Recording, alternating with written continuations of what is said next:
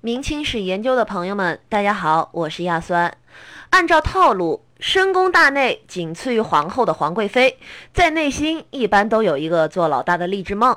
而且皇贵妃这个地位非常微妙，仅次于皇后，高于后宫其他嫔妃。其实皇贵妃一般都是皇帝对于自己宠幸的妃子不能册立为皇后的最大补偿。而大明朝最后一位被册封为皇贵妃的。就是万历皇帝最为宠幸的正室，而正室确实是一个能邀宠、有理想、敢折腾、活得长的贵妃楷模。明朝万历年间，曾经因立太子引起朝廷激烈的争论。万历帝长子朱常洛在皇帝的眼里不过是一个意外。当年皇帝年轻啊，兴致突然来了，就临时宠幸了一位姓王的宫女。没想到这个女人的肚子争气，一下就怀上了孩子。还是长子，可万历却不以为然，因为他觉得孩子的母亲不过是身份卑贱的宫女，对他冷落不已。但这个时候，万历的母亲李太后站了出来，说：“你也是宫女生的，有什么理由看不起王氏啊？”盖因当年李太后也是一名宫女，偶然被当年还是太子的隆庆皇帝宠幸，怀上的万历，连母亲都站出来为王氏背书，万历不得已封了王氏一个宫妃的名号。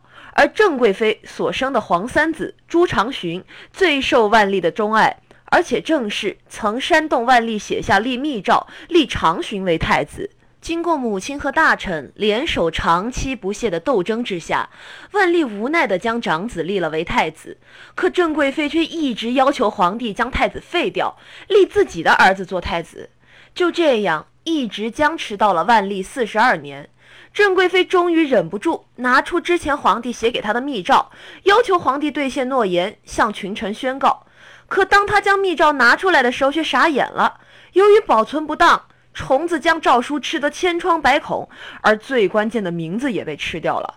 而这个时候，李太后已经濒临离世，但就是老太后又给了郑贵妃的太后梦致命一击。按照明朝组织。所封皇子被封藩王后，必须住在自己的封国里，非奉旨不得入京。而此时，郑贵妃的儿子朱长洵已经被封为福王，也就是后来被李自成剁成肉泥的那位。弑父母之宠，竟在皇宫中十多年不复封国洛阳。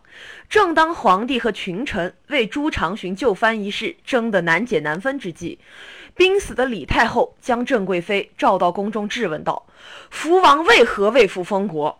郑贵妃答曰：“太后明年七十寿诞，福王留下为您祝寿。”这李太后毕竟是和张居正共事过的人，身怀臣服，她冷冷地反问：“，我二儿子陆王就藩未回，试问他可以回来祝寿否？”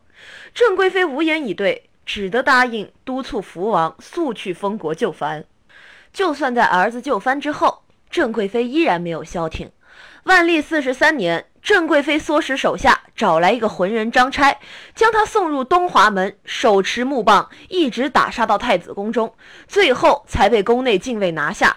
所幸太子无事啊！明知其中原因的万历皇帝。为了不让郑贵妃受到牵连，于是，一方面怒责郑贵妃，一方面迫使皇太子改变怀疑郑贵妃的态度，将这件事的定性由张差所为必有逐实，改为此事只在张差身上结局足矣。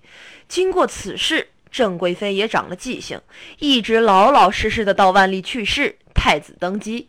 就在朱常洛登基之后，据明朝笔记《谶言》记载，郑贵妃很反常的进美女六十人。虽然新皇帝没有照单全收，但是还是留下了十多名美女。不久后，就因淡淡而乏，患上了身软之疾。是原来郑贵妃宫中的内医崔文生入诊地疾，崔文生固投宫泻之际，以治病句，其中机关不可问也。这才有了后来的红丸进献皇帝。第一次使用之后，皇帝神清气爽；第二次使用却一命呜呼，视为红丸案。在朱常洛死后，天启皇帝朱由校继位，先帝宠妃李选侍协同朱由校入住乾清宫。这一次，郑贵妃又与将天启生母凌辱致死的李选侍和魏忠贤联起手来，企图控制皇帝。逼迫大臣将李选侍立为皇太后。据《明史》记载，妃与李选侍同居乾清宫，谋垂帘听政者。后来在一众大臣的努力下，李选侍无奈移宫惠銮宫，皇帝才顺利登基。郑贵妃的梦想又一次破碎。